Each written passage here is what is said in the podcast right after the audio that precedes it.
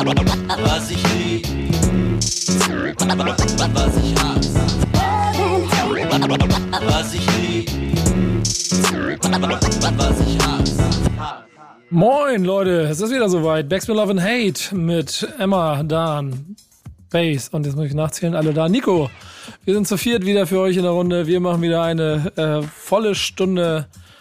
Ähm, genau genommen sind es, weil es hier eine Radiosendung ist, die wir quasi mitproduzieren, offiziell 58 Minuten. Manchmal, je nachdem, wo ihr podcastmäßig, vielleicht sogar minus diese ach, Musikbeiträge da drin, aber deshalb nicht weniger kompakt gefüllt mit dem, was das Hip-Hop-Herz höher schlägen lässt. Äh, deshalb schön, dass ihr alle da seid. Ich hoffe, ihr seid gut drauf. Ein kurzes Yeah in die Runde. Yeah! Sehr schön, sehr gut. So will ich das haben. Ähm, dieses Yeah könnt ihr gleich weiterziehen, weil es gibt gute Nachrichten für Boogie Down Bass, den alten Kritiker. Emma, erzähl, womit, wo, warum, warum ist Bass für seine Verhältnisse so glücklich heute in diesem Format? Ja, wir haben es ja in der, in der letzten Folge schon äh, besprochen, äh, dass äh, die Releases, die alten Releases von Della Soul auch jetzt bald auf den Streaming-Plattformen erscheinen werden. Und da hat sich Bass ja gewünscht, dass man das zusätzlich vielleicht noch auf Vinyl bekommen kann. Und siehe da, Bass Wünsche wurden erhört. Ähm, das ist bald der Fall. Und, und nicht nur auf Vinyl, ne? Es gibt auch noch, wir haben gerade schon drüber geredet, eine Cass-Single. Auch sehr spannend. Ja, also genau. eine Kassette mit einer Single drauf. Habe ich noch nie so gehört. Ich, also die Begrifflichkeit hört man vielleicht auch, also so Single-Kassette irgendwie irgendwo mal gelesen, aber Kass-Single, ähm, ja, hat mir gerade im Vorgespräch schon für mich fast schon.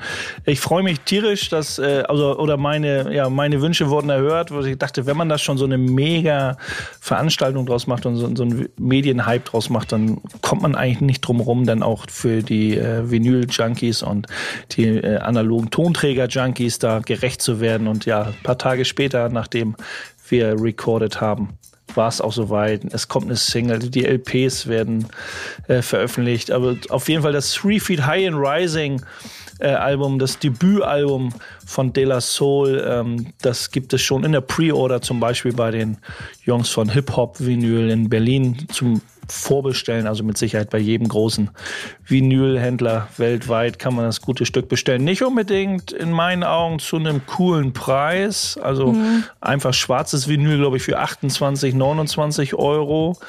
Äh, so eine farbige Vinyl für 35 Euro. Das hat aber nicht unbedingt was mit Abzocke zu tun, sondern eher damit, dass die Rohstoff und die ganzen Preise so in die äh, Höhe gestiegen sind. Das hörst du aus jeden Ecken, Ecken und Enden der Welt, wo du mit Leuten sprichst, die auch in, in Kleinauflagen machen und Independent-Leute, äh, die Vinyl pressen und äh, sich darüber aufregen. Was heißt aufregen? Aber damit zu kämpfen haben, dass die Herstellungskosten eben auch enorm gestiegen sind und diese, ja, der Gewinn am Ende da nicht unbedingt groß ist. Vielleicht sogar ins Minus geht und man versucht das alles mit Streaming Erlösen aufzufangen. Wie, wie sind denn die Gesamtempfindungen dazu, wenn sowas kommt? Ist das äh, insgesamt toll oder werden jetzt Puristen kommen und sich darüber beschweren, dass da die Neuauflage kommt und dass die, die Discogs-Preise in den Keller gehen oder so? Ach, da gibt's ja immer, also da gibt's ja immer irgendwie oh, die mit den Repress und Re-Release und so. Aber hatten wir mal im letzten Jahr auch, ich, ich bin da manchmal ein bisschen zwiegespalten, wenn es so eine Sonder super duper, also ich hab, ich halte nichts von bunten farbigen Vinyl und hin und her und dann gibt es Leute, ja, ich habe die schwarze, ich habe die gelbe, ich habe die rote und dann noch die US und die Japan Pressung und deutsche Pressung und dann haben sie 30 mal die gleiche Platte im Regal stehen. Äh, aber muss jeder selber wissen, was er mit seinem Fantum und seinem Geld anstellt. Ich bin trotzdem, ich freue mich, wenn, wenn man wieder die Möglichkeit hat, dann äh, dies auf Vinyl oder als, ja, als analogen Tonträger zu bekommen. Na klar, könnte man ja auch bei Discogs. Es gibt mit Sicherheit viele, äh, ob das private oder professionelle Händler sind, die auch genau diese Scheiben bei Discogs weltweit anbieten, natürlich. Aber warum soll man dann äh, nicht auch auf diesen Zug aufspringen, wenn man den Markt sichtet und sagt, ja, die Nachfrage ist ja generell da. Ja, Stakes is High gibt es für 125, ne? Also. Ich glaube auch nicht, dass die Discogs-Preise dadurch sinken. Also der das sind die Vinyl, das sind die Erstpressungen, das sind wie Bücher oder amerikanische Auflagen oder irgendwas. Also egal den anderen Dingen auch. Ähm, wir müssen immer rumgeschwenkt. Der Technics 1210 Turntable MK7, der ja auch noch nicht so lange auf dem Markt ist, also die allerneueste Version, wo Technics gesagt hat, wir bringen wieder einen Plattenspieler auf den Markt, wo ich immer irgendwie dachte, okay, endlich werden die Gebrauchtmarktpreise dadurch in den Keller gehen. Pustekuchen, also die, die Gebrauchtpreise für, äh, für, äh, für die 1210er MK2, also dem Plattenspieler überhaupt, ähm, sind stabil, wenn nicht höher, äh, in die Höhe gestiegen. Ah, ich muss auch sagen, ich finde eigentlich die, die Preise voll okay. Also ich bin tatsächlich ein großer Fan von farbigen Platten. Äh, ja. Ich finde es einfach ästhetisch schön, wenn sich das eine Frau. bunt dreht. Ja. Aber genau. ich, ich, ich auch, Emma. Kaufst du? Also ähm, ich, ich weiß nicht, ob ich äh, euch die für 35 Euro mir hole oder dann, ob es doch die schwarze wird, einfach weil äh, das Geld ist knapp als Studentin. Nico zahlt die Differenz. Nico zahlt die okay, genau. Differenz. Genau. Kann, kann, mir Nico die 7 Euro Differenz erstatten. Äh, mal schauen. Beste, beste, beste, das, was man so in so einem Podcast machen kann, das ist der Typ der Frau hier. Mal so oh. als äh, Tipp von mir reingeschmissen, die erste Scheibe von De La Soul, die findet man immer noch für einen guten Kurs auf dem Flohmarkt. Das ist immer so komischerweise echt ja? so eine so typische De La Soul Flohmarktscheibe. und da könnt ihr, da könnt ihr auf jeden Fall irgendwas sparen. Also wenn ihr da auch vielleicht die Originalpressung sogar noch äh, bekommt, ist das, glaube ich, auch ein guter, adäquater Ersatz jetzt zur Nachpressung. Also für einen Zehner, 10, 12 Euro, glaube ich, oder vielleicht sogar von so privaten Leuten, die so ihre Schallplattensammlung, da vielleicht sogar für einen ja. Fünfer oder so. Ja, die, die sehe ich also immer noch sehr, sehr oft auf Flohmärkten. Echt, also ich habe immer das Gefühl, gerade wenn ich in Leipziger Flohmärkten unterwegs bin, dass gerade so Klassiker, da wollen die dann trotzdem 25, 30 Euro für eine gebrauchte Schallplatte haben, so. Deswegen, ich weiß nicht, ob das hier in Leipzig einfach so ein, so ein Abzocken-Ding ist auf den Flohmärkten mit den Platten, aber. Vielleicht ist es auch einfach ein Marktpreis, ne? Ja. Ja, also man muss dann eben auch Glück haben. Also da können wir, glaube ich, eine ganz eigene Love and Hate-Sendung über Flohmärkte und vielleicht so das Diggen, Diggen auf Flohmärkten, Platten suchen. Das ist ja auch manchmal so eine Glückssache, wer gerade an dem Wochenende, an dem Tag äh, vielleicht seine Schallplatten aussortiert, äh, aus welchen Gründen auch immer und sagt, ach, heute nehme ich mal den, den Schwung Schallplatten mit, mal sehen, wer was haben will. Also ich habe selber da mit Sicherheit auch schon mega Schnäppchen gemacht. Also klar im Internet bei den Händlern Discogs, auch wenn das private Verkäufer sind, die wissen ja alle, was sie haben, aber auf Flohmärkten kann man doch schon mal in so eine Goldgrube äh, eintauchen und sagt, das, da kriegst du richtig viel für einen Schnapperpreis. Ich hätte mal eine Frage an euch. Ähm, wir gehen mal wieder zurück zu dem äh, ursprünglichen Thema, dass jetzt die ersten Alben, die ersten sechs Alben von Della Soul jetzt auch offiziell dann ab dem 3. März im Stream verfügbar sein werden. Hat das für euch persönlich einen krassen Mehrwert? Ich meine, das sind ja Songs, die sind ja jetzt 30 Jahre, über 30 Jahre alt und irgendwie bei mir persönlich auch schon so played out, dass ich die jetzt auch, muss ich sagen, gar nicht so richtig im Stream vermisst habe. Klar, ich habe sie bei mir auf Platte in meiner persönlichen äh, digitalen Sammlungen sind die natürlich vorhanden. Bounce äh, auf dem Radiosender Backstone FM sind die Songs vertreten. Aber ich glaube, ich hätte jetzt nicht so ein Gefühl, dass ich sage, ich freue mich tierisch. Endlich sind die ersten sechs Alben von Della Soul auch im Stream am Start, weil dafür habe ich persönlich die auch schon einfach zu viel gehört. Also ich, ja, ich freue mich. Ja. Ja, äh, nee, also ich glaube, gerade für Leute wie mich ist das dann äh, schon ganz cool, weil ich habe die jetzt noch nicht so oft gehört, weil ich nutze zum Beispiel auch äh, YouTube oder sowas gar nicht zu Musik hören. Finde ich einfach nervig. Also ich höre inzwischen wirklich fast alles über Spotify, auch einfach, weil ich so viel unterwegs bin. Also ich komme auch ehrlich gesagt selten dazu, wirklich hier zu Hause mal eine, eine Platte aufzulegen. Deswegen finde ich das schon cool, dass ich dann mir da ab dem 3. 3. März, meintest du? Ja, genau. Dass ich mich da mal richtig durchhören kann und dann auch Songs bei mir in meine Playlisten packen kann. Also ich finde das super. Also, also ich, ich höre ja eh kein, also ich höre ja persönlich keine, keine Musik über Streaming-Dienste, aber ich freue mich persönlich für die Kultur oder für die für die Rap-Welt, für die äh, ja für die Rap-Kultur, Hip-Hop-Kultur allgemein, dass es äh, dass es da einfach damit reingehört, wenn Leute irgendwie doch sich schlau machen wollen oder dahin geführt werden, von wem auch immer, also die für die jüngere Generation oder einfach dahin geführt werden kann, weil es einfach dann existent ist auf den modernen Streaming-Plattformen. Ich find's gut. Aber ich bin auch, glaube ich, dann, was das angeht, von uns äh, drei Typen hier derjenige, der das am ehesten und am, am äh, ausgiebigsten auch nutzt, weil ehrlicherweise das mittlerweile meine Hauptmusikkonsumquelle ist. Ähm, aufgrund von Verfügbarkeiten. Und da ist es schon immer so ein nerviges Element, wenn es bestimmte Künstler nicht gibt. Es gibt ja immer wieder was, die, also die ganzen Snoop-Sachen, Death Row-Sachen, die sind ja auch alle runtergenommen worden. Dann tauchen sie da mal nicht auf. Jay-Z hat ja jahrelang sich immer abstinent gezeigt. Und am Ende bin ich natürlich genau, keine Ahnung, wie ihr alle, so ein gewisser Collector, der gerne die ganzen Sachen zusammen haben möchte. Und es gibt viele deutsche Alben, die in Streamingdiensten nicht stattfinden, weil da Sample-Sachen aus den frühen 90ern einfach nicht geklärt sind bei VÖ des Albums, sodass es heute noch auf Streamingdienst kann oder irgendwelche Kämpfe mit alten Labelleuten, wo auf Rechten gesessen wird und das in XXL ist als das, was Della Soul passiert ist. Und insofern finde ich, es ist ein Geschenk für jedermann, weil wenn dann es richtig PR-seitig benutzt wird, führt das wiederum dazu, dass du das auch kommunikativ einsetzt, um dann wieder auf die Band hinzuweisen. Und das führt dann hoffentlich dazu, dass auch jüngere Leute mal mit Della Soul in Kontakt kommen und vielleicht ähm, ein bisschen Freude und Respekt daran haben an dem, was da vor 35 Jahren veröffentlicht wurde. Schön gesagt.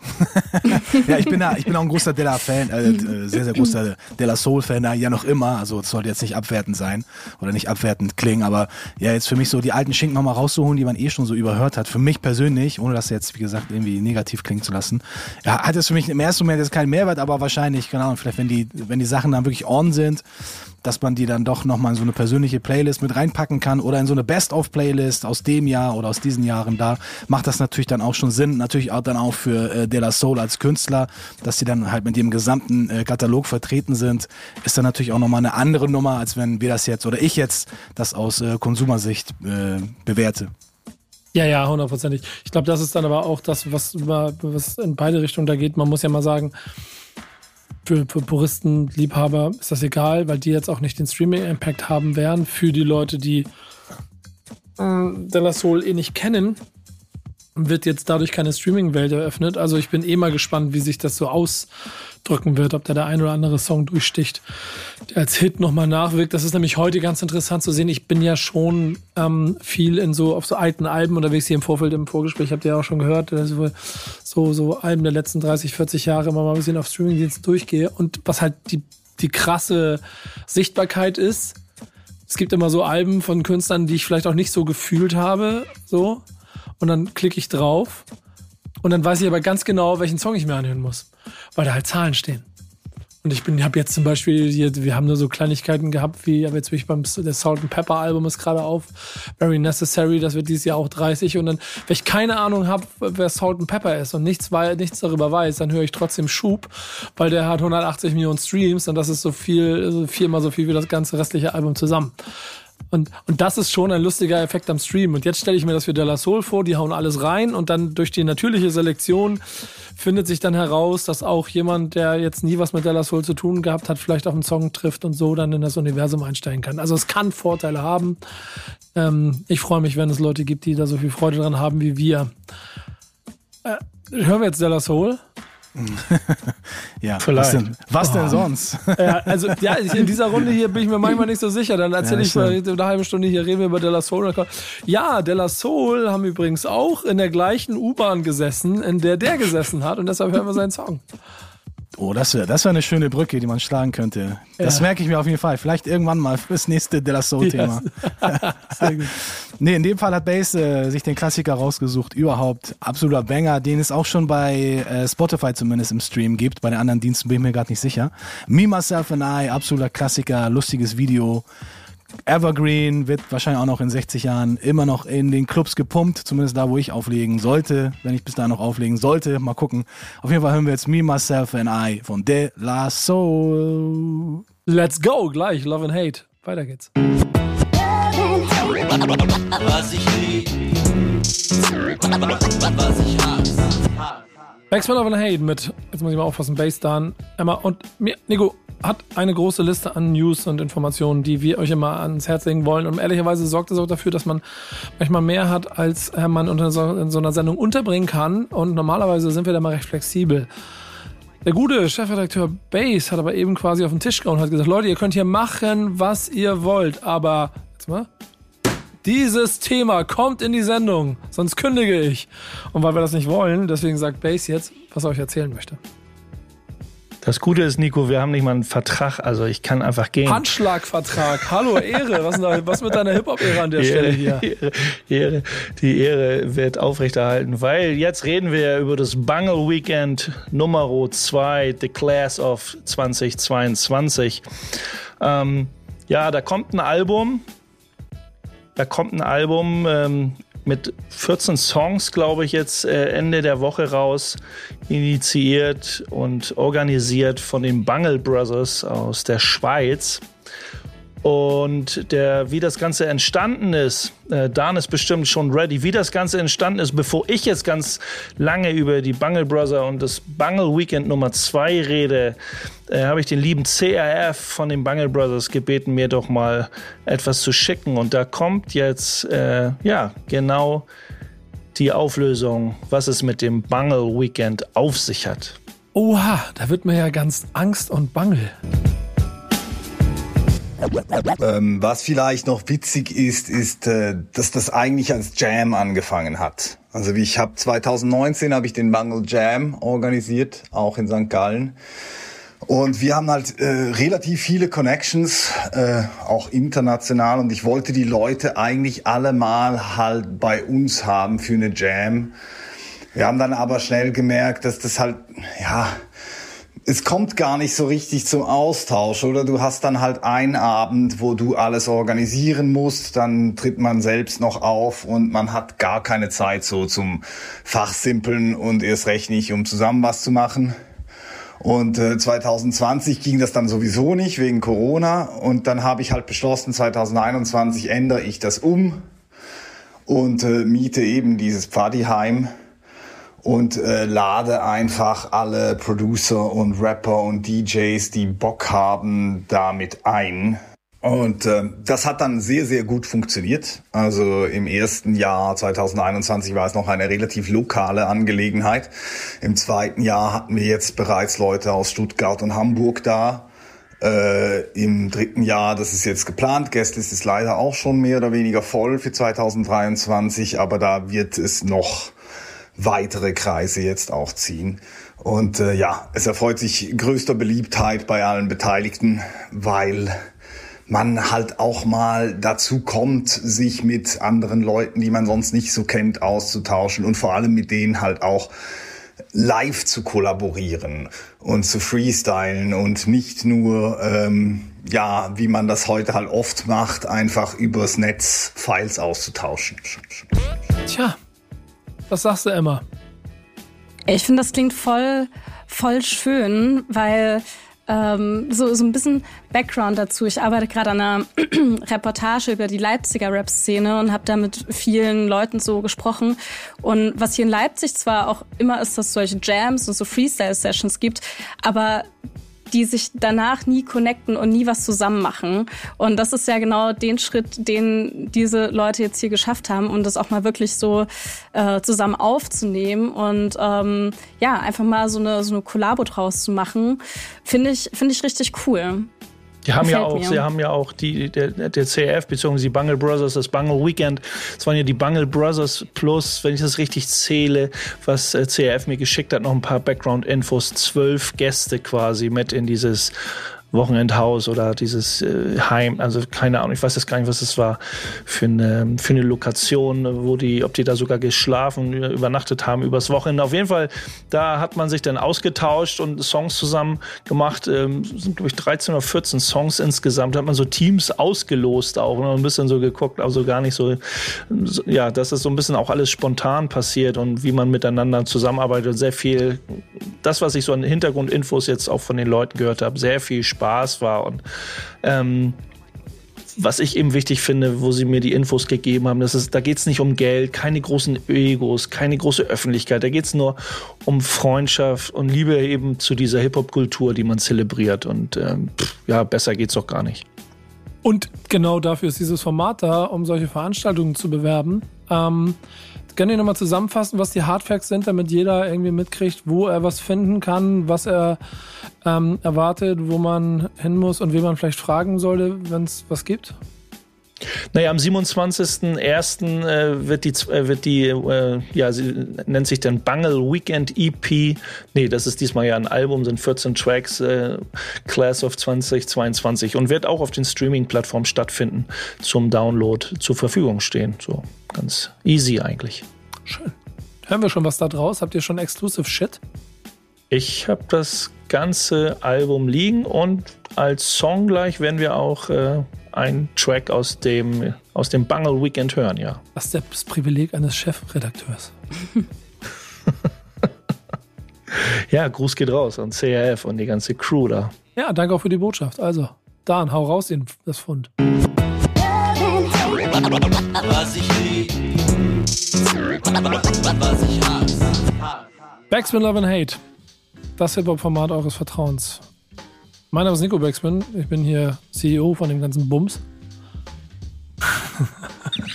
Und wenn es in meinem Gesamtteam irgendeinen geben, der gemacht dafür wäre, eine Gewerkschaft zu gründen, dann ist es unser Freund Dan. Ähm, und der hat auch noch Fürsprecher in der ganzen Welt dafür, dass man auf jeden Fall, wenn es um Hip-Hop geht, sich auf jeden Fall noch mehr organisieren müsste, oder? Hab ich, also, hab ich, muss ich Angst haben? Ist, ist da irgendwas im Busch? Nee, alles, alles harmlos, Nico. alles sehr harmlos und äh, ja, sehr harmonisch, was äh, unsere geliebte Hip-Hop-Kultur angeht. Und diese ganze, die ganzen Diskussionen, die wir ja immer, immer wieder führen und auch schon geführt haben in diesen fast jetzt 100 Folgen Love and Hate, äh, dreht sich auch immer wieder mal um den Kern, nämlich dass Hip-Hop und diese Kultur einfach gewürdigt werden muss und dass diese ganzen wichtigen Bausteine auch nicht in Vergessenheit geraten werden. Und dafür gibt es auch eine offizielle Hip-Hop Alliance.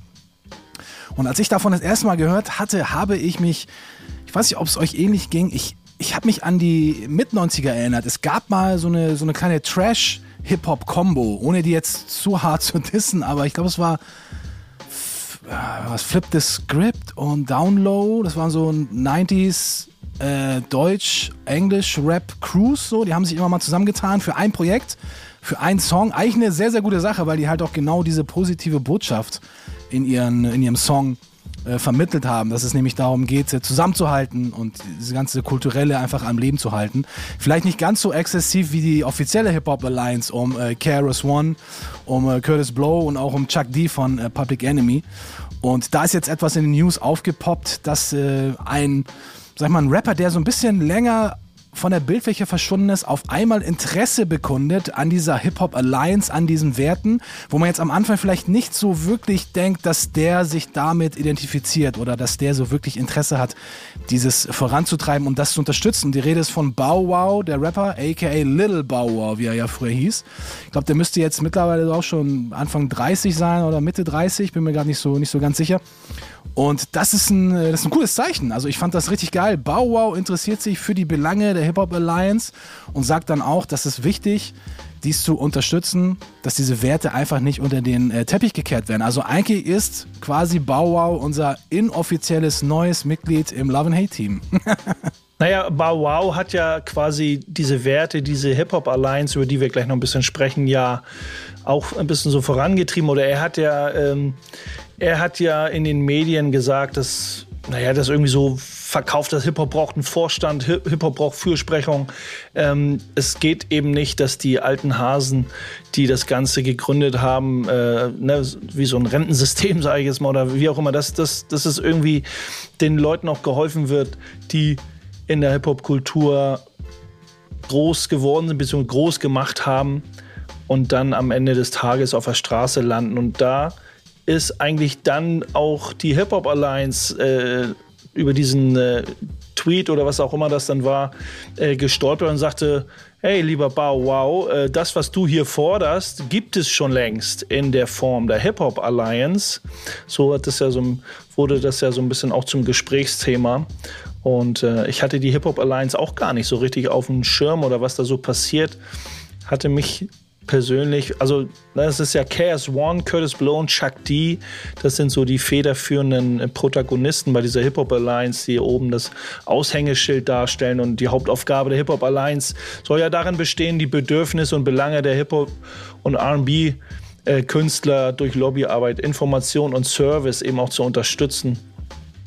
Genau, und vor, vor allen Dingen ist er auch nochmal ein cooles Zeichen von der Hip Hop Alliance, also von Chuck D, von Curtis Blow und von Keras One, dass sie äh, Bauer auch zu einem äh, Gespräch eingeladen haben über diese äh, Clubhouse-App, ist das, ist das glaube ich. Das heißt, er ist jetzt da auch quasi aktiv mit dabei, hat sich dazu positiv geäußert und hat dann auch die Antwort bekommen von den dreien und wurde jetzt äh, offiziell mit ins Boot geholt, um da was auch immer zu vielleicht aktiv zu werden oder einfach nur vielleicht, um sich einfach kulturell auszutauschen mit den, äh, mit den drei alten Hasen, weil Bauau ist ja jetzt schon etwas jüngeres Semester, wobei der auch schon, glaube ich, eher jetzt zu der alten Generation zuzuschreiben ist. Aber das ist auf jeden Fall ein sehr gutes Zeichen, wie ich finde. Und wie gesagt, ich hätte das niemals äh, gedacht, dass jemand wie Bauau äh, sich da äh, für interessiert, auch wenn er es nicht wirklich wusste, aber seine Äußerung generell äh, schlägt er genau in die Kerbe rein, in die wir ja hier schon seit äh, über 100, äh, nicht, noch nicht ganz, noch nicht ganz 100 Folgen, aber seit fast 100 Folgen immer wieder draufschlagen. Und das ist ein sehr, sehr gutes Zeichen und ich hoffe, da werden äh, noch mehr Künstler sich auch mit identifizieren können. Was ich, Ich finde was ich, ja, Entschuldigung, Emma, du? Ich muss so sagen, ich finde das auch richtig cool. Ich habe auch bis heute, vor, bevor ich das Skript gelesen habe, noch nie was von der Hip Hop Alliance gehört. Äh, und ich finde das grundsätzlich ein spannendes Konzept. Also die sagen ja auch, dass die sich so ein bisschen für ein besseres äh, Gesundheits- und äh, Rentenleistungen äh, dafür einsetzen, äh, für, für Leute, die, die Hip-Hop machen. Ich kann mir noch nicht so ganz vorstellen, wie das funktioniert. Also sitzen die drei dann da und äh, keine Ahnung, geben Beratungstermine. Ich, ich weiß es nicht, aber klingt auf jeden Fall nach einer coolen Idee, finde ich. Naja, die drei Chaos One, äh, Curtis Blow und Chuck D, das sind natürlich wirklich äh, äh, Protagonisten der ersten Stunde. Also das ist, da, und wenn die da schon federführend mit irgendwie in den Geschäftsbüchern stehen, als dass sie da wirklich, äh, und da, ich denke schon, das sind drei Leute, drei Menschen, die da wirklich der Hip-Hop-Kultur, die wissen, was sie der Kultur schulden und dass sie da etwas erreichen wollen, damit äh, da eben sowas äh, wie ein Gesundheits- und Rentenleistungssystem vielleicht auftaucht. Das, äh, das erinnert mich so ein bisschen an diese Künstlersozialkasse in Deutschland. Ich weiß nicht, wo es die noch überall gibt in Europa oder so oder so eine ähnlichen, äh, so eine ähnlichen Einrichtung, man oder so eine so Foundations, dass man so Fonds oder Fördervereine oder irgendwas, das geht so in die Richtung. Das was Bow Wow, ich weiß nicht, ob das überhaupt so gesprochen wurde, aber in dem das äh, was bei äh, bei Rock the Birds dann in diesem Tweet oder in diesen in ja, in den Interview oder so. Er hatte eben gesagt, Hip-Hop braucht, oder Bow Wow, jetzt auch mal auf den Punkt gebracht, hatte angeblich gesagt, Hip-Hop braucht einen Vorstand. Das störe ich mich so ein bisschen dran, wenn das so noch von oben drauf gedeckelt wäre. Aber so ähm, zur Seite stellend irgendwie so Einrichtungen zu schaffen für die Hip-Hop-Kultur oder für die Schaffenden, die Kreativen in dieser Hip-Hop-Kultur, finde ich das schon extrem wichtig und spannend, dass da äh, jetzt oder jetzt oder dass da eben was passiert. Boah, wer wäre denn in Deutschland so der Hip-Hop-Vorstand eigentlich? Torch. Die Rheinbanditen. Die Rahmenbanditen. Jetzt sind sie dran. Genau. Genau. Achim Walter, Nico Backspin, äh, keine Ahnung. Ja, mach äh, doch mal. Mach, mach doch, gründet mal sowas hier. Emma, du bist doch da im aktivistischen Leipzig. Das, das ist doch die Keimzelle für so etwas. Das ist auch die Keimzelle für die neue. neue Vielleicht Hip-Hop-Welt. Kollege und Flair und Haftbefehl zusammen. Also von Gewerkschaften und solchen Sachen sind wir hier in Leipzig auf jeden Fall großer Fan, das ist richtig. Vielleicht gibt es ja irgendwas, was dir einfällt, womit du das gründen könntest. Die Hip-Hop-Allianz. Ist auch übrigens ein. Ich bin mir ziemlich sicher, es gab schon eine Rap-Crew, die hieß so, oder? War bei, Dis bei Discogs Allianz, nach. Allianz Ethnik, ne? Ethnik oder wie Nee, die nee, äh, ja, genau, aber französische. die Hip-Hop-Allianz, da gibt bestimmt irgendwie so jemand, der sowas rausgebracht hat. So Ich sag ja, das ist, das ist ja dieses, dieses Ding, äh, down, down low und flip the script. So zwei, in Anführungsstrichen, trashige Hip-Hop-Gruppen. Die werden mich jetzt wahrscheinlich haten, alle, die noch mit denen zu tun haben, werden sagen, was? Das waren alles Soul Brothers und Soul Sisters. Haben sie wahrscheinlich auch recht, aber ich habe sie als Trash in Erinnerung. Emma hatte das vorhin ja auch kurz angesprochen, da ging es Gesundheitsrentenleistung, aber ähm, das ist ja aus der offiziellen Einleitung von der Homepage hiphopallianz.org. Ähm, und ähm, da schreiben die, die Hip-Hop-Allianz schreibt ja selber, die erste Gewerkschaft für Hip-Hop, unsere Partnerschaft mit der starken amerikanischen Gewerkschaft SAG Schrägstrich oder äh, minus AFTRA. Sagt mir jetzt nichts, aber das werden wohl auch eben große Gewerkschaften in Amerika sein äh, die sich eben auch um faire Löhne und sowas, äh, Tantiemen äh, einsetzen. Und äh, da scheint ja ja schon, dass es nicht irgendwie irgend so ein, äh, so ein Hirngespinst. Ich denke schon, dass da einiges schon in Bewegung gesetzt worden ist, um da wirklich äh, energisch an ein Ziel zu gelangen. Ich bin dafür. Ich finde das So. auch witzig. Äh, gehen die dann auch streiken? So? Der, so ein Streiktag von der, von der Hip-Hop-Gewerkschaft finde ich, finde ich spannend einfach. Grundsätzlich. Es gibt ja irgendwann den Hip-Hop-Tarif. Genau. Also, ne, es gibt so den Hafentarif und irgendwelche Chemietarife in Deutschland. Dann gibt es auch die. Wird, ja, du wirst heute nach Hip-Hop-Tarif bezahlt. Nein, also ich will mich da gar nicht lustig z- drüber machen. Ich finde das auch extrem spannend, dass sich da Leute für einsetzen. Finde das extrem cool. Ähm, ja. Erinnert mich so ein bisschen Hip-Hop-Allianz, ich will das nicht schlecht reden, erinnert mich so ein bisschen, das war ja so ein bisschen Verruf geraten an den äh, Temple of Hip-Hop von KS One damals, vor auch etlichen Jahren, wo, glaube ich, auch nicht immer die alle als Fürsprecher dafür hatte, aber ich bin gespannt, was die nächsten Jahre so passiert. Ja, auch alleine die, die, die, die Hip-Hop, ähm, äh, Hip-Hop-Partei ist ja sowas ein bisschen schon wie die Hip-Hop-Allianz eigentlich, von der wir sprechen. Ne? Also, Ja, stimmt, die gibt es ja auch, ja. ja. Vielleicht, äh, die sind auch wieder gut, gut, ganz gut aktiv gerade. Vielleicht sind die ja die, diejenigen, die uns dabei helfen können. Hm. Wir werden es nicht rausfinden. Äh, ich bin gespannt, ob es jetzt äh, einen Hip-Hop-Allianz äh, Deutschrap-Song gibt, den du rausholen kannst, um ihn zu spielen, Dan. Äh, ja, habe ich gerade gemacht und habe mich jetzt spontan doch nochmal um, umentschieden. Tut mir wirklich leid. Ich habe mir jetzt was anderes ausgesucht. Von einem Duo aus der Bronx, denn wir sind ja hier sehr tief äh, mit Hip-Hop verwurzelt in unserem Format und vor allen Dingen natürlich bei so einem Thema ist natürlich auch die Boogie Down Bronx nicht weit entfernt. Und es gibt ein Duo, das heißt äh, Strictly Roots, haben so ein bisschen so Jamaika-Flavor, aber haben äh, trotzdem das pure Hip-Hop-Herz in sich, tragen es in sich. Und ich habe mir einen Song von denen rausgesucht, ich glaube aus dem Jahr 94 müsste es gewesen sein, ja. Roots and Culture, also die Wurzeln und die Kultur, die werden äh, sehr stark vertreten und das passt ziemlich cool bei dem Thema, finde ich. Deswegen hört ihr jetzt Strictly Roots mit Roots and Culture. Sehr gute Wahl für eine sehr gute Sendung. Backspin Love and Hate. Bis gleich. Was ich lieb, was ich hasse. Backspin Love and Hate geht weiter. Und ähm, ich bin ja aber sehr stolz darüber, dass wir in diesem Format einen haben, der ein D und J vom Namen das auch verdient hat. Das ist nämlich DJ Zwölffinger Dan. So, ich dachte DJ Emma Backspin. Dann haben wir noch, dann haben wir noch eine hier dabei, die quasi immer auf DJ macht und ihre Forma äh, quasi immer jede Woche ein Mixtape raushaut, aber die DJ-Karriere the making Aber ist. ich, äh, ich gar nichts machen kann, genau. Ja, genau, das ist nämlich. Sie hat das doch ist einen Ghost-DJ, der das für sie macht, glaube ich, ne? Ja, Das ist genau. Emma. Dann, Das muss sein ich tue ganz, Dann ganz gibt's ja schön noch- einfach nur Songs in der Playlist. Ja, genau. Da gibt ja noch einen, der, der ist auch DJ, der will aber kein DJ genannt werden, weil es ist Bo Bo Bo Boogie Down Bass. Und dann gibt es bei mir jemanden, der schon seit 55 Jahren mit äh, Dan quasi auf seinem, auf seinem DJ-Rücken rumrennt und immer mal wieder davon profitiert, dass er äh, The World Motherfucking DJ Mixer äh, Ja, Superstar übertreibt ist. nicht, übertreibt man nicht. Ja, doch, aber auf jeden Fall haargenau weiß, was er macht. Und für den äh, haben sich Leute einfallen lassen, also für ihn und alle anderen da draußen, soll es, ein, soll es einen Ehrentag geben, Emma. Ähm, und das ist nicht Ja. der Geburtstag von Dan.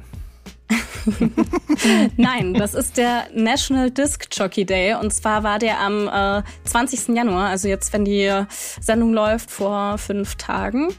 Ähm, genau. Und ich, ich finde das, finde das grundsätz grundsätzlich immer ganz äh, witzig mit so Jahrestagen. Es gibt ja gefühlt für, für alles einen, Tag. So letztens war irgendwann mal der nationale Tag der Modelleisenbahn zum Beispiel. Ähm, aber den hab ich verpasst. Ich finde, es ist auch einfach ein schönes Zeichen, ähm, dass, dass man das wichtig findet und den Leuten dann einen extra Tag dafür gibt.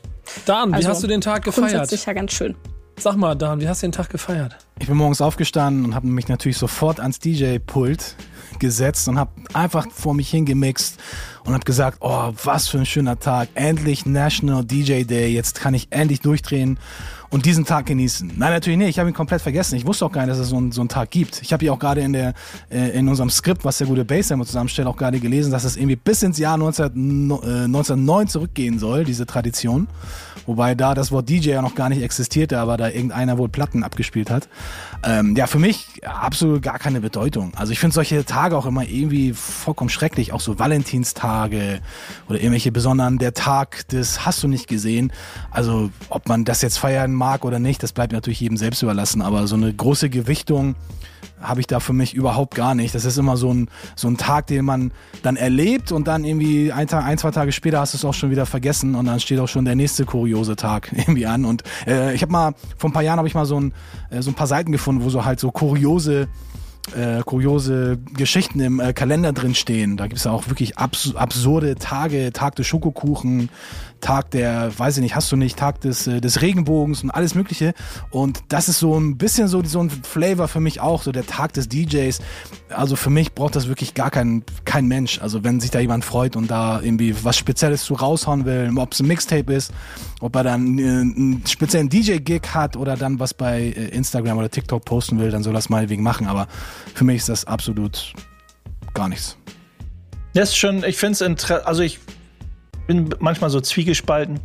Also der National Disc Jockey Day, äh, er soll ja auch den, oder ehrt den Tod äh, eines, eines Radio-DJs in den 50er Jahren, der die Begrifflichkeit Rock'n'Roll populär gemacht hat. Das finde ich, finde ich also als Hintergrund schon ganz cool. Wer letzten Endes der Mitbe der, oder der Begründer des Gedenktages war, ähm, ist nicht ganz, ganz klar. Aber auch die Begrifflichkeit des Jockey, die gibt, wo man manche ja denken, ja, aus der Disco-Ära oder wo die Schallplatten so populär waren.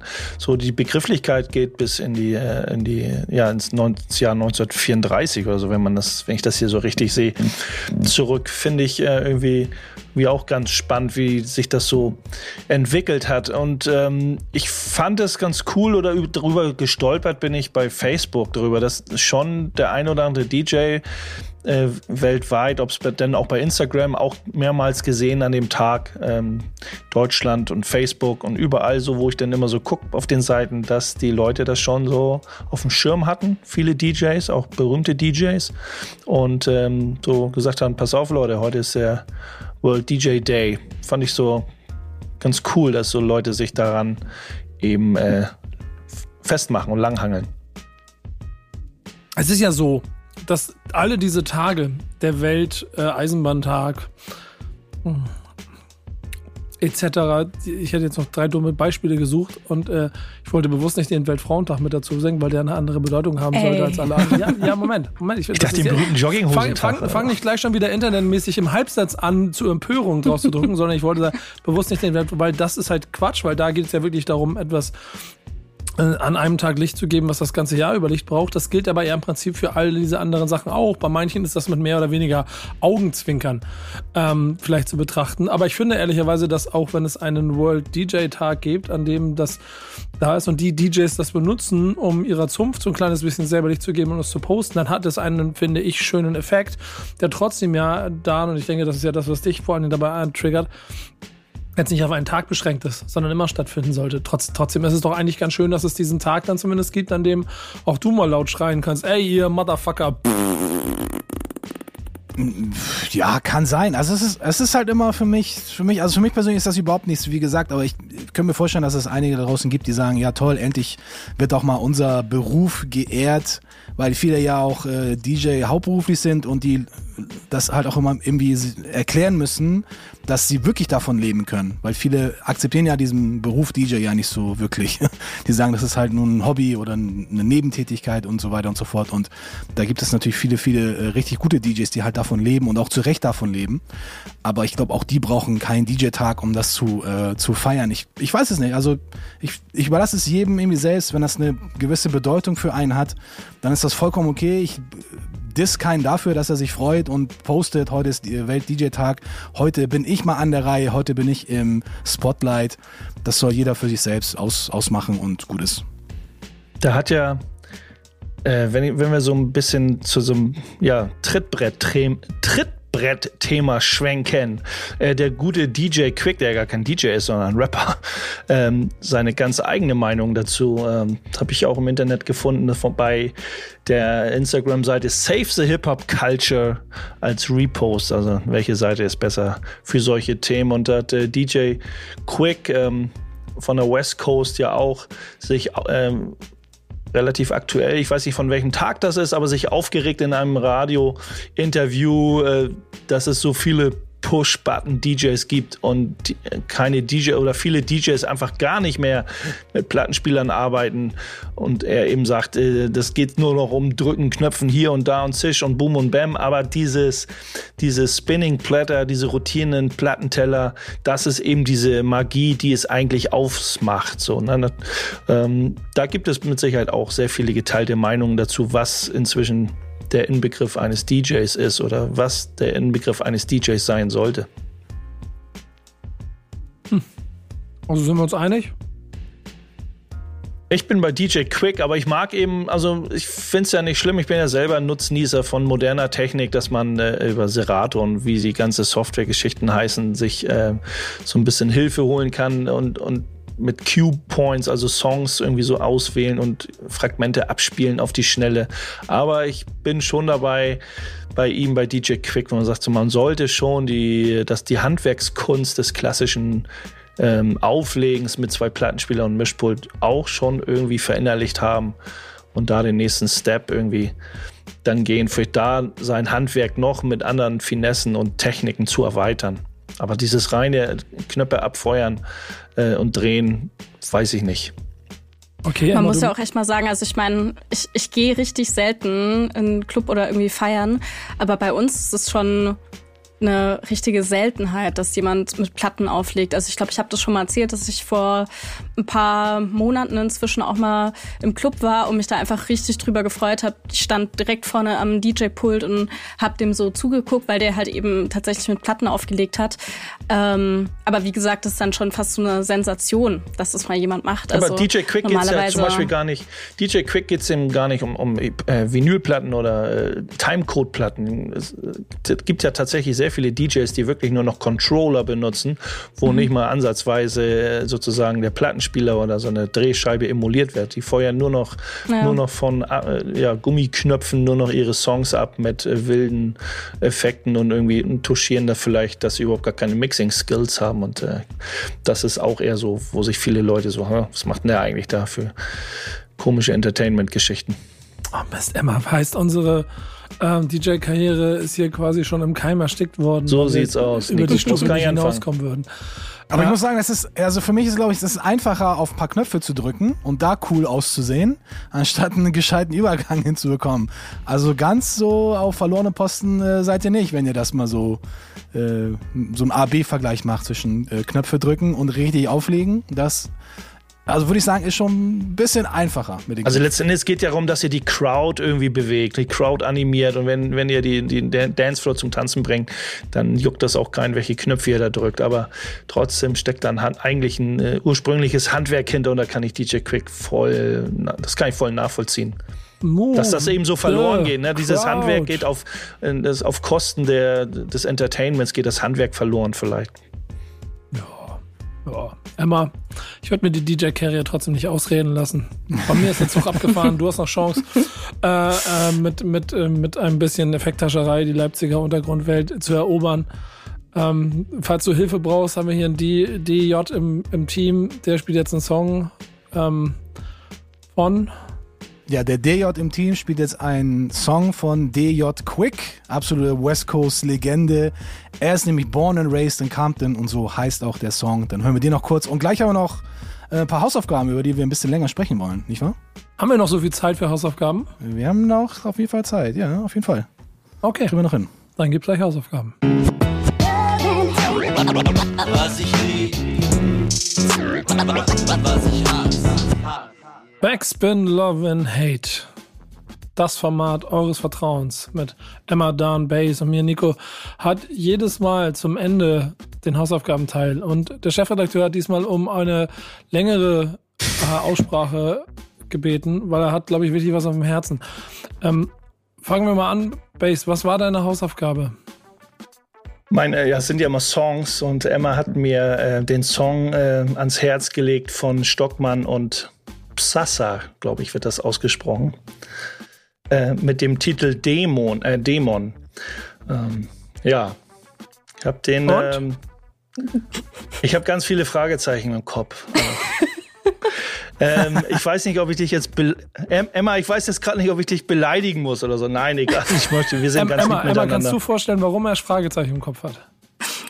Ja, ja, kann ich. Ich habe den auch, also ich muss fairerweise sagen, das letzte Mal, als ich den rausgeholt habe, ich habe nichts anderes gefunden und äh, ich wusste schon, dass das auf jeden Fall nicht unbedingt Bass-Geschmack treffen wird. Aber ich dachte also, ich mir so, das muss, muss, muss, auch mal sein. An der, Stelle, ähm, ich, an der Stelle lehne ich mich jetzt zurück und genieße den Rest des Abends. Ich habe den Song gehört und dachte, also, das hat keine 20 Sekunden gedauert. Da dachte ich so, Emma, dein Ernst? so, ähm, Okay, über Musik, was inzwischen die, die musikalische Grundlage für Rapmusik ist oder Hip-Hop-Musik oder wie man das dann auch immer schimpfen mag, da lässt sich ja drüber streiten. Das ist ein weit gefächertes Genre inzwischen. Aber ich glaube, auch selbst über die Begrifflichkeit Rap lässt sich streiten. Ähm, aber Stockmann er ist ja eigentlich äh, so ein Battle-Rapper, ne? Dollar John eigentlich hat vor Jahren oder immer noch als Dollar John als Battle-Rapper, mhm. aber in dem, in dem AKA äh, Stockmann oder mit dem, unter dem Künstlernamen ist das ja ganz knallharte neudeutsche Welle, Synthwave, irgendwie, keine Ahnung, Wave-Musik, ähm, ganz schräg. Ähm, ich habe äh, Schwierigkeiten gehabt, überhaupt äh, weiterzuhören. Die sprachloser Bass hier, das ist krass. ja, äh, ja so, also neudeutsche, so ja. klassische, wie so ein, als wenn du sie neudeutsche Welle, Falco-Kram, da wird er, ich habe in anderen Plattformen sagen, mich hat's auf, äh, auch an Falco so ein bisschen erinnert. Aber er äh, rappt aber halt nicht so. Ne? Das ist ja mag. eher so ein staccato, rhythmischer Gesang. So, ne? Das ist ja wirklich, mhm. wenn man sagt, ja, das ist schon eine, irgendeine Art von Rappen, tut mir leid, da, da rede ich dann, würde ich auch mit gar keinem diskutieren, weil die Leute dann sagen, nee, das ist schon irgendwie Rap. Nein, das ist kein Rap. Also das ist ja, ähm, aber okay. Emma, Gegenplädoyers für, für deine Hausaufgabe? Äh, also ich weiß auf jeden Fall, was du meinst. Ich würde schon sagen, dass zumindest der Stockmann-Part, wenn ich den jetzt, wenn ich zwei Parts nicht verwechsel, ich hätte das jetzt schon auf als Rap bezeichnet, aber es sind halt so komplette Industrial Synthesizer Beat, wenn man das ja so nennen kann. Ähm, ich liebe tatsächlich diesen Song. Äh, bin auch einfach ein sehr, sehr großer Fan von Psassa. Ähm, ja, und fand die Hook auch schön, obwohl die, die ist natürlich komplett gesungen, da muss ich dir recht geben. Also es ist schon wenig äh, Rap hier mit drin, aber ja, mich hat der Song einfach gecatcht. Ich, ich weiß nicht, kann ja noch nicht mal sagen, warum genau, aber äh, ich fand den ja, Song erinnert sehr mich halt, wenn ich sage, hm, wo ist der Anker so? Also wo würde ich einen Anker finden? Da würde ich es eher bei, da finde ich ja sogar schneller bei Apache 207 Anker zu Rap und Hip Hop Musik, aber da wird schon schwierig. Auf jeden Fall. Ähm, genau. da ist äh, Udo Lindenberg mehr Rap als. Nee, ja, also ich finde es gut. Also es, ich bin ja selber Musik, hier. bin ja selbst Musikproduzent und das ist echt, das ist gute Musik, also einfach gut gemacht. Also wenn man, ich als alter Hase irgendwie oder als alter Knacker irgendwie die neue deutsche Welle als Jugendlicher miterlebt, und das ist schon wirklich so ein Synth-Wave, so ein ja, mhm. New Wave-Kram, so, ne? Schon mhm. gut gemacht, aber boah, catcht mich echt null. Okay. Fair. Emma, Emma muss ja auch mal sowas sein. Hart, aber muss sein. Ähm, ich finde es aber sein. gut, dass du in den, den alten Mann so fassungslos gemacht hast. Hat er dich denn wenigstens erfreut mit dem, was er mitgebracht hat? Äh, ja, sehr sogar. Äh, sehr. Und zwar hatte ich äh, Lenny 20 äh, mit dem äh, Song äh, so siehst du, jetzt habe ich, ich habe mir ganz viel Glasklar. aufgeschrieben, aber nicht mehr. Ach genau, glasklar. Ich wollte gerade sagen, den Titel nicht mehr aufgeschrieben. Ähm, fand ich einen sehr, sehr schönen Song. Mich hat vor allem der Beat hat mich sehr abgeholt. So, und jetzt muss ich gucken, ich weiß leider nicht genau, wie man den äh, Produzenten ausspricht. Ob das HTN oder HTN, ich weiß es nicht an der Stelle. Äh, oder aber Hayden der, vielleicht sogar. Hayden oder Hayden, ja, habe ich auch Keine überlegt. Ahnung. Also ich weiß es nicht. Genau. Aber der produziert ja auch gerade für John Known und das kommt gerade auch alles über, über Crackpack Crackpack Records raus. Also grundsätzlich ein Sound, den ich sehr gut fand. War auch ein bisschen düsterer. Äh, ich fand Der macht sich Hook ja Luft, ist, ne? Auch so ein bisschen in dem Song. Ja, ja, genau. Ich fand auch die Hook ist richtig, richtig gut reingegangen und auch sehr, sehr schöne, sehr schöne Lines fand ich drin. Also hat mir tatsächlich sehr gut gefallen. Äh, ich glaube, bis jetzt war das so das Beste, was du mir mitgegeben hast. Äh, genau, nee, also fand ich, fand ich gut. Aber sollen wir schon, soll ich dir gleich mal das für, für nächste Woche mit auf den Weg geben hier? Es Ja. Zeit ich jetzt nämlich, auf jeden äh, Fall, Leute. Ich, ich, ich wir bin- müssen ein bisschen auf ja. die Tube drücken. Jeder Okay. jetzt bitte einen Satz. Welchen, welchen Song? Okay.